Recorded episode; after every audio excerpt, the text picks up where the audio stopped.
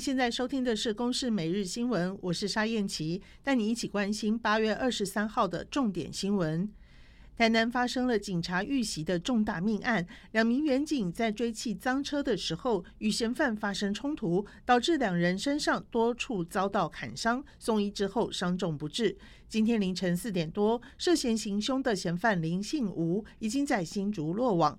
他昨天晚间十一点多，先在台南新营持枪抢劫超商，接着搭乘白牌计程车逃逸到高雄，然后再从高雄搭乘客运到新竹，最后在新竹客运站落网。警方表示，凶嫌林姓吴是明德外役间的逃犯。他从高雄搭乘和欣客运北上。清晨四点三十六分，警方在新竹金城一路当场逮捕杀警案凶嫌林姓吴。现场起出警用枪支以及弹夹两个，内有子弹十八颗。林姓吴被依杀人罪嫌逮捕，带往台南市政府警察局厘清相关案情。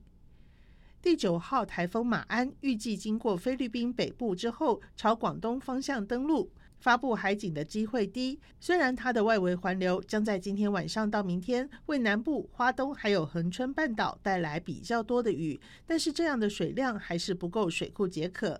而第十号台风蝎虎因为离台湾非常远，对台湾没有影响，和马鞍台风也不会产生所谓的藤原效应。新北市板桥区福州合一住宅，二零一二年开放抽签，吸引超过一万人登记，却陆续传出房屋遭到法拍，房价被炒作。新北地检署追查发现，竟然是炒房团涉嫌找人头抽屋之后，再以假债权营造人头欠款假象，利用法拍规避十年不得买卖的闭锁期规定，每户海捞一百万元，不法获利超过两亿多元。昨天依伪造文书、诈欺等罪嫌起诉金主、中介、代书以及人头共一百零一人。俄罗斯入侵乌克兰二十四号将满半年，当天也是乌克兰的独立纪念日。不过，俄罗斯仍然持续针对扎波洛热核电厂附近发射炮弹和火箭攻击。目前已经有将近九千名乌军阵亡。乌克兰总统泽伦斯基再次感谢盟友的援助。并呼吁各界将俄罗斯定义为恐怖主义国家。